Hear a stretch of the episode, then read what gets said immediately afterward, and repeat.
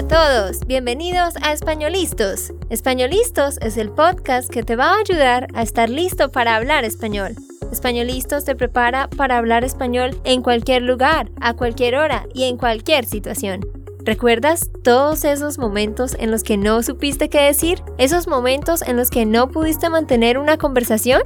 Pues tranquilo, Españolistos es la herramienta que estabas buscando para mejorar tu español. Dile adiós a todos esos momentos incómodos. Entonces, empecemos. ¿Estamos listos? Yo soy Andrea, de Santander, Colombia. Y yo soy Nate, de Texas, Estados Unidos. Hola, ¿cómo estás? Espero que estés teniendo un hermoso día. Gracias por escucharnos una vez más.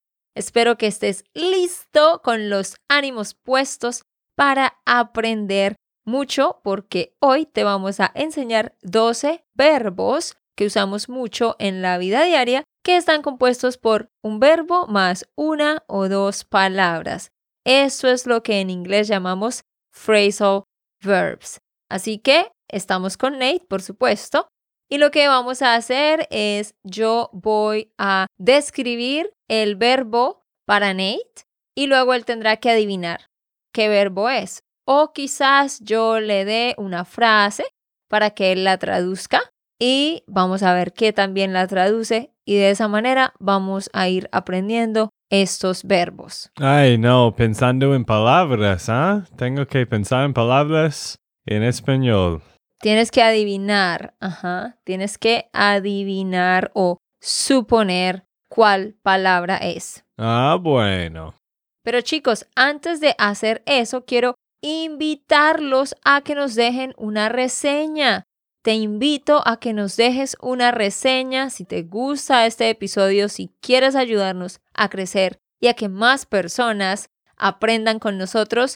Ve a tu podcast app y deja una reseña. No tienes que escribir algo largo, algo corto está bien pero esto nos ayuda a que el sistema muestre más nuestro podcast. Así que si nos puedes dejar una reseña, te agradecemos muchísimo. Al final vamos a leer una reseña dejada por ustedes recientemente. Bueno, sin más rodeos, empecemos. Vamos a ver cuántos de estos verbos conoce Nate.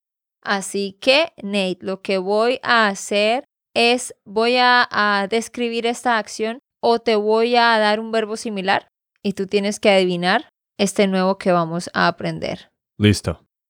Uno, si yo digo algo como por ejemplo la falta de energía está relacionada con el mal sueño o la falta de energía está relacionada con el no dormir suficiente. ¿Cuál sería otra forma de decir está relacionada con? En vez de decir la falta de energía está relacionada con la falta de sueño, ¿qué puedo decir en vez de eso? ¿Es cómo? No, escucha muy bien. La falta de energía está relacionada con la falta de sueño. Otra forma de decir está relacionada con o tiene relación con? La verdad no sé. Nunca, nunca estoy muy bueno en estos. No te preocupes, está bien. ¿Tú qué piensas? ¿Pensaste en otras formas de decirlo? A ver. ¿Está parecido? Bueno, no sé. Tiene que ver con. La falta de energía tiene que ver con la falta de sueño.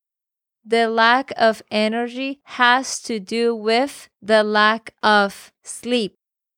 Entonces, el verbo que estamos aprendiendo aquí es to have to do with. Tener que ver con algo. Something has to do with something else. Algo tiene que ver con algo más. Bueno, mis malas respuestas tienen que ver con la serie que hemos visto anoche. ¿Por qué? Porque dormimos tarde. Ah, ok, muy bien, sí, eso, ok, Nate. Trataste de implementarlo muy bien. Nate quería decir, mis malas respuestas tienen que ver con el hecho de que me acosté tarde. Bueno, eso sí. Porque estábamos viendo una serie. Entonces, tener que ver con, to have to do with. Eso es lo mismo a estar relacionado con algo o tener relación con algo. Pero Nate, no te preocupes que no en todos te voy a pedir como que adivines, en algunos solo te voy a dar una frase y tú la traduces, ¿vale? Vale. Dos, traduce esta frase.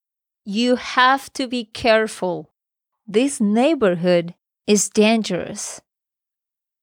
Y tú que me escuchas, traduce esta frase también. Repito. You have to be careful. This neighborhood is dangerous. Ten cuidado. Este barrio está peligroso. Muy bien, Nate. Muy bien. O es peligroso. Correcto. Eso es lo que te iba a corregir. Este barrio es peligroso.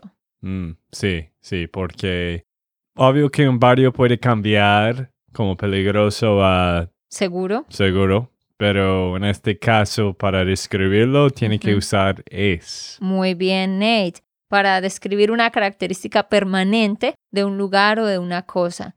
Y tú tradujiste bien esa frase, pero lo más correcto era, tienes que tener cuidado.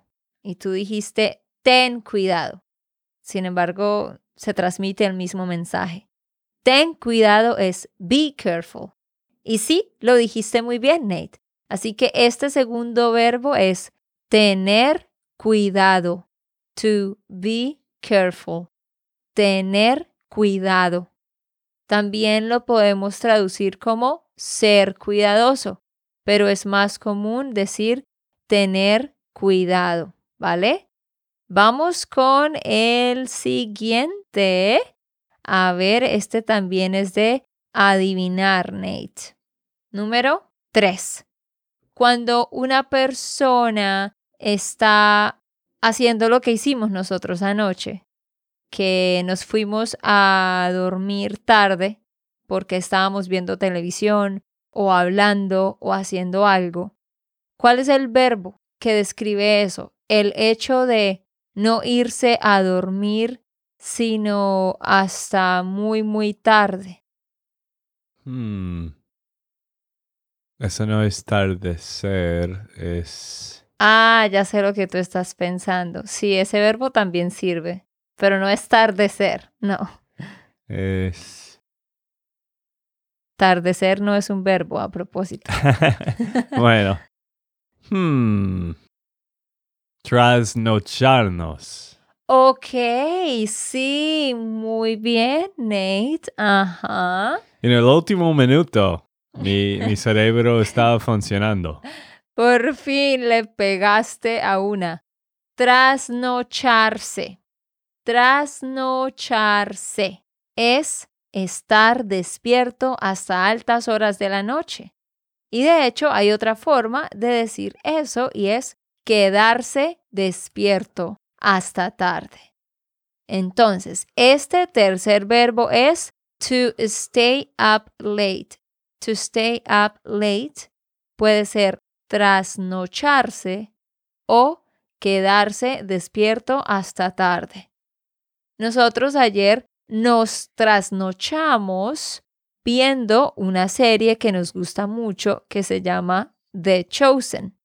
Y también podríamos decir, nosotros ayer nos quedamos despiertos hasta la una de la mañana o nos quedamos despiertos hasta las 3 de la mañana, hablando o lo que sea.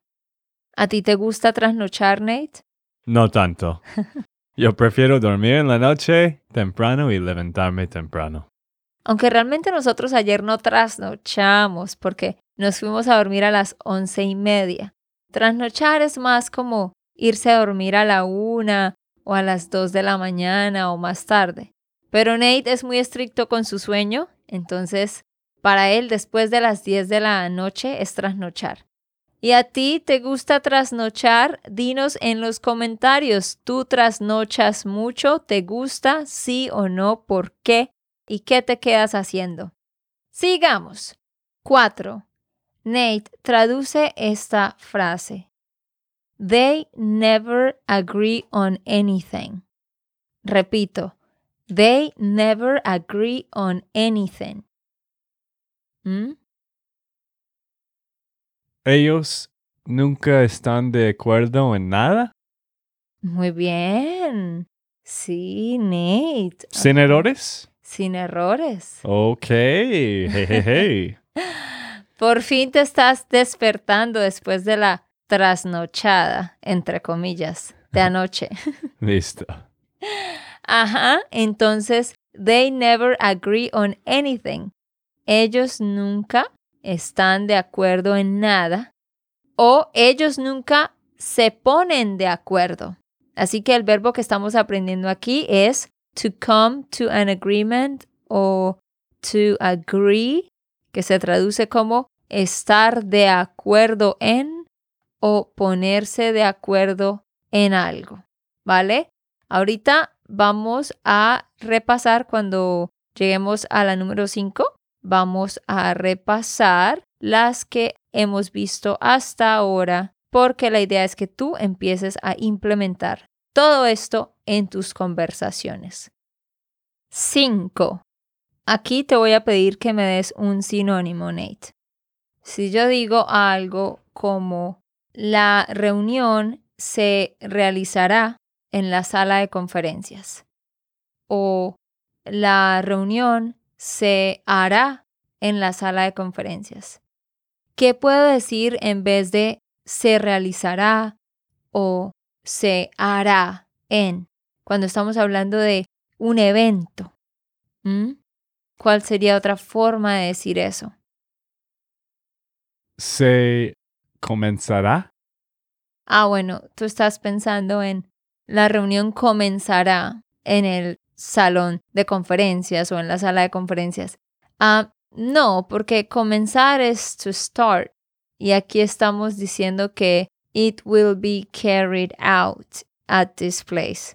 La conferencia se realizará en o la conferencia se hará en un lugar. Hmm. Otra forma de decir que it will be carried out or it will be done in a certain place. Es con el verbo llevar. Hmm. Bueno, ¿se va a llevar? No. No Pobre sé. Nate. No sé, la verdad no sé. Estás sufriendo mucho hoy. ¿Y tú adivinaste? El verbo es llevarse a cabo. Llevarse a cabo. Es el verbo llevar más dos palabritas más. ¿Lo habías escuchado, Nate? Quizás, pero la verdad no estaba tan cerca de esta respuesta. Claramente. Pero no hay problema porque esto no lo utilizamos mucho en la vida diaria, este verbo, pero se los quiero enseñar porque sí se escucha mucho en las noticias. Cuando ustedes escuchan noticias, este verbo lo usan mucho y es que justamente un estudiante nos preguntaba sobre eso. Cuando uno está hablando así con un amigo, uno dice, ay, la reunión se va a hacer o se hará en la sala de conferencias, ¿sí? Pero ya cuando decimos se realizará, es un poco más técnico. Se llevará a cabo. Llevarse a cabo es también un poco más formal. No lo decimos hablando, pero sí lo escuchamos mucho, ¿vale? Entonces hagamos un repaso de los cinco verbos que hemos aprendido hasta ahora. Vamos a ver si nos alcanza el tiempo para verlos todos. Uno, tener que ver con algo. To have to do with something. Dos, tener cuidado. To be careful. Tres, trasnocharse o quedarse despierto hasta tarde. To stay up late. Cuatro, ponerse de acuerdo o estar de acuerdo en algo, que es to come to an agreement or to agree on something. 5. Llevarse a cabo, llevarse a cabo o realizarse, que significa to carry out, cuando estamos hablando de eventos. Muy bien, antes de continuar con los demás verbos interesantes que vamos a aprender, quiero hacerte una pregunta. ¿Qué tan serio estás con tu español? ¿Qué tan en serio estás tomando tu español en este momento? Si estás escuchando el podcast constantemente, te felicito. Pero en adición a eso, tú tienes que estar estudiando la gramática, estar explorando nuevos temas que quizás nunca has estudiado. Necesitas no solo escuchar profesores de español en podcast, sino también escuchar otras voces con otros acentos de otros países hablando de una forma más natural y también necesitas estar hablando con un hispanohablante que corrija tus errores. Así que ¿Estás haciendo todo esto en conjunto? Si la respuesta es no, lamento decirte que no estás tomando tu español tan en serio, porque no es suficiente solo con que escuches, o solo con que estudies, o solo con que hables. Esto es un conjunto de varias habilidades en las cuales debes trabajar de manera consistente. Así que yo te invito a que pruebes nuestro curso de español, que es una membresía para estudiantes de niveles intermedio bajo hasta avanzado. En nuestro programa tú vas a tener una plataforma con varios cursos organizados por niveles. Todo lo que necesitas saber del español está ahí también hay cursos de diálogos, de canciones, videos de documentales, videos de viajes, videos de entrevistas. Todos los componentes que necesitas están ahí. Y lo más chévere de nuestro programa es que te damos una estructura y una rutina. Con este programa tú necesitas tener tres horas por semana, en las cuales vas a ver una clase en vivo cada semana y vas a hacer dos lecciones en la plataforma. Una lección de gramática y otra lección de ejercicios de escucha, porque no se trata solo de escuchar, sino también hacer escucha activa. Así que te damos una rutina, una estructura para que tú sigas durante el mes. Ve ya mismo a SpanishLandSchool.com slash member y allí puedes revisar todos los detalles de nuestro programa. Puedes inscribirte por un mes, por seis meses o por más meses y también puedes parar en cualquier momento. Sí, de hecho estamos empezando un nuevo libro en este mes que viene, ¿cierto, Andrea? Sí, también a veces leemos libros y hacemos clubs de lectura. Y en este mes de octubre, el mes que viene, vamos a empezar un nuevo libro, vamos a empezar a leer un nuevo libro. El 2 de octubre. Así que tenemos muchas cosas para ti, no tienes que hacer todo, pero hay varias herramientas de donde puedes escoger. Ve a SpanishLandSchool.com slash member y allí puedes ver todos los detalles. Bueno, ahora sí, sigamos. Vamos a ver cuál es la número 6 y vamos a ver si Nate la adivina. 6. Nate, ¿cuál sería otra forma de decir esto? Miguel estuvo cuidando a mi perro toda la tarde. O Miguel estuvo echándole un ojo a mi perro toda la tarde. Miguel estuvo cuidando a mi perro. Miguel estuvo echándole un ojo a mi perro. O ¿qué más podríamos decir en vez de estuvo cuidando o estuvo echándole un ojo? Bueno, en inglés, to watch, como viendo, pero creo que esto no es lo que estaba pensando. No. Hmm. Vigilando. Mm, vigilar es más como los guardias de seguridad vigilan a los hombres que están en la cárcel, los vigilan para que no hagan algo que no deben hacer. O un guardia de seguridad a la entrada de un hotel vigila el hotel, vigila a la gente que está pasando para asegurarse que no hagan nada malo. Así que ese es otro concepto. ¿No se te ocurre nada? ¿Otra pista? Mm, comienza con el verbo estar. Mm, no me gusta esta pista. Bueno, te voy a dar la respuesta.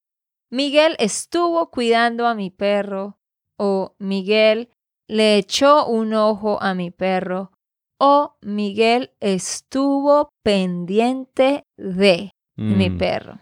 Sí, estuvo pendiente, claro. El verbo aquí entonces es estar pendiente de alguien o estar pendiente de algo. Y este verbo se puede traducir de diferentes maneras, se puede utilizar en diferentes contextos, como en este caso, to watch a kid or to watch a dog. Miguel estuvo pendiente del perro. O también se puede traducir como to keep an eye on something. Por ejemplo, estoy cocinando y me llamaron y tengo que ir a contestar el teléfono. Entonces yo digo, Miguel, Miguel, este, estoy haciendo acá el pollo, pero tengo que contestar mi teléfono. Puedes estar pendiente del pollo para que no se queme. Can you keep an eye on the chicken? Can you keep an eye on la cosa que estoy cocinando? Puedes estar pendiente de algo, que también se traduce como to pay attention to something. Y también se traduce como to look out for someone. Por ejemplo, eso es algo que yo le digo mucho al papá de Nate. El papá de Nate nos ayuda mucho en muchas cosas. Él siempre viene, nos visita y él mira, quizás el jardín está feo, entonces lo arregla. Y si hay algo dañado en la casa, él le dice, Nate, necesitas arreglar esto, necesitas arreglar eh, la pérgola, Mm, necesitas pintar la cerca, yo te voy a ayudar. Como que siempre está looking out for us. Eso es que Él siempre está pendiente de nosotros. Y de hecho yo siempre le digo, suegro, gracias por estar pendiente de nosotros. Mm, sí, a mi papá le gusta estar pendiente de las cosas afuera. A mí me gusta, solo que no me gusta trabajar en eso. Solo que Nate es un poco flojo. Bueno, prefiero trabajar de la casa, adentro de la casa, en un computador. No mentiras, amor, es molestándote. Sí, a él le gusta más como hacer cosas con las manos, de trabajo afuera, ¿verdad? Construir cosas, porque así él creció. Pero Nate es más de esta generación, como todos nosotros, con los computadores y todo eso. Pero sí, estar pendiente de alguien, ¿vale? Vamos al siguiente. Siete. Traduce esto, Nate. I am about to call Miguel. I am about to call Miguel. Estoy al punto de llamar a Miguel. Muy bien, Nate. Pero creo que dijiste al punto. Estoy a punto Ujú, de llamar a Miguel. Correcto, es solamente a. Estoy a punto de llamar a Miguel. I am about to call Miguel. Claro, eso es to be about to do something. Estar a punto de hacer algo. ¿Y tú que me escuchas, cómo te está yendo? ¿Tú sí le has atinado a todos estos ejercicios? ¿Adivinaste las respuestas? ¿Cómo te está yendo? También queremos que comentes si hay algo nuevo que aprendiste, si alguno de estos verbos fue nuevo para ti. Entonces sí, estar a punto de hacer algo, to be about to do something, y también se puede traducir como estar por hacer algo. Estoy por llamar a Miguel. o estoy a punto de llamar a Miguel. Muy bien. Nate, ¿sientes que todas estas palabras son nuevas para ti? ¿No las habías escuchado? La mayoría yo he escuchado, pero siempre me pongo difícil pensar en otra palabra cuando tú estás explicando algo. Siempre se me hace difícil. Siempre se me hace difícil. No me pongo. No. Ah, Mm-mm. bueno, Con el verbo ponerse es solamente me pongo triste, me pongo feliz, me pongo bravo. ¿Mm? Pero something is difficult for me, se me hace difícil o es difícil para mí hacer algo, ¿vale? Vamos entonces para la siguiente, número 8. I miss my family a lot. ¿Cómo traducirías eso, Nate? I miss my family a lot. me haces falta mucho a mi familia. Piensa muy bien en cómo lo estás diciendo. ¿Me haces falta?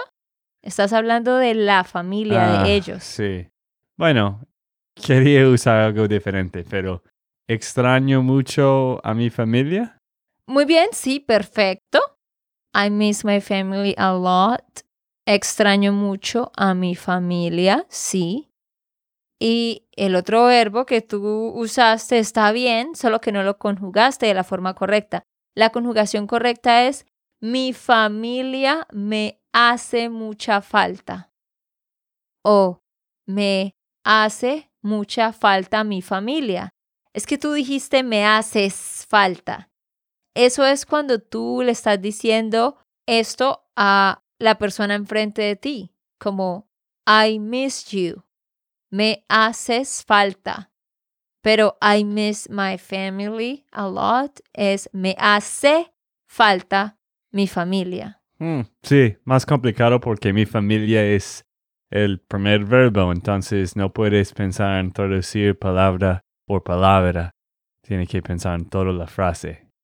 Querías decir mi familia es la primera palabra. Sí, palabra. Dijiste el primer verbo. Ah, bueno, palabra. Se te cruzaron los cables. Eso. Chicos, aprendan esa expresión. Se te cruzaron los cables. O sea, te confundiste. Es una forma más compleja o más avanzada de decirle a otra persona, te confundiste. Se te cruzaron los cables. Pero sí, lo que quiero que aprendamos aquí es que para decir I miss someone, hay tres traducciones, ¿vale? Entonces, si yo quiero decir I miss you, puedo decir te extraño o me haces falta o te echo de menos. Te echo de menos. El verbo que quiero que aprendamos aquí es echar de menos, que significa to miss someone. Y vamos a terminar, a completar 10. Vamos a terminar con dos más rápidamente. 9. Traduce esta frase, Nate. I need you to help me. Necesito que me ayudes. Perfecto, sí, muy bien. Y usaste el subjuntivo, ayudes. Muy bien. Pero otra forma de decir eso, en vez de usar el verbo ayudar.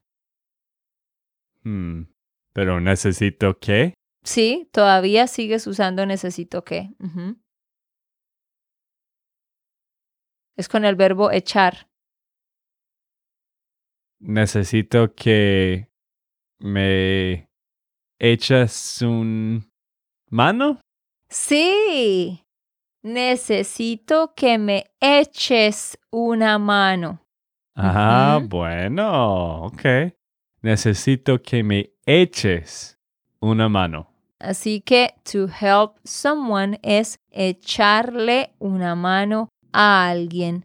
Y vamos a ver el último, el 10, que ese sí lo voy a decir yo. 10, to turn around es darse la vuelta. To turn around se traduce como darse la vuelta. Así que si yo le digo a alguien que lo usamos mucho, turn around, turn around, date la vuelta, date la vuelta, porque en este momento sería un, un mandato que estaríamos utilizando. Muy bien. Bueno, queridos, ahí les dejamos 10 verbos interesantes que ustedes pueden empezar a usar para sonar más como un hispanohablante. También recuerda que tú puedes descargar la transcripción de este episodio en la página de espanolistos.com. Allá puedes descargar la transcripción y escuchar mientras lees. Bueno, quiero que cerremos con una reseña, Nate. Esta reseña es de Padre Mark. Él dijo, This podcast is great. I started listening to it a few months ago. As a Catholic priest serving in an area where Spanish is becoming more and more important, this podcast helps me to keep taking strides forward with my use of Spanish. Nos alegra mucho, Padre Mark, y es muy genial cuando ustedes pueden usar su español en tus trabajos, en cosas de voluntariados, de todo, ¿no, Andrea? Sí, sí, gracias por compartir con nosotros la razón por la cual estás aprendiendo español y cómo te está ayudando el podcast. Gracias de nuevo a todos los que nos dejaron una reseña y de nuevo te invitamos a que vayas y pruebes nuestra membresía por un mes. En el mes de octubre vamos a estar aprendiendo más de 100 frases para sonar más como un avanzado. Así que va a ser un curso que va a estar muy, muy interesante. ¿Y a dónde deben ir, Nate? Deben ir a SpanishLandSchool.com slash member. Te esperamos y ojalá te veamos en nuestra siguiente clase en vivo, que es la primera semana de octubre. Ok, esto fue todo por el episodio de hoy. Esperamos que les haya gustado y que hayan aprendido. Y recuerda, si sientes que estás listo para aprender español, solo da un clic en Español Listos. No olvides dejar tus comentarios de lo que te gustó y los temas que quieres que tratemos. Suscríbete y déjanos tus reseñas. Españolistos les dice chao chao y hasta, la próxima.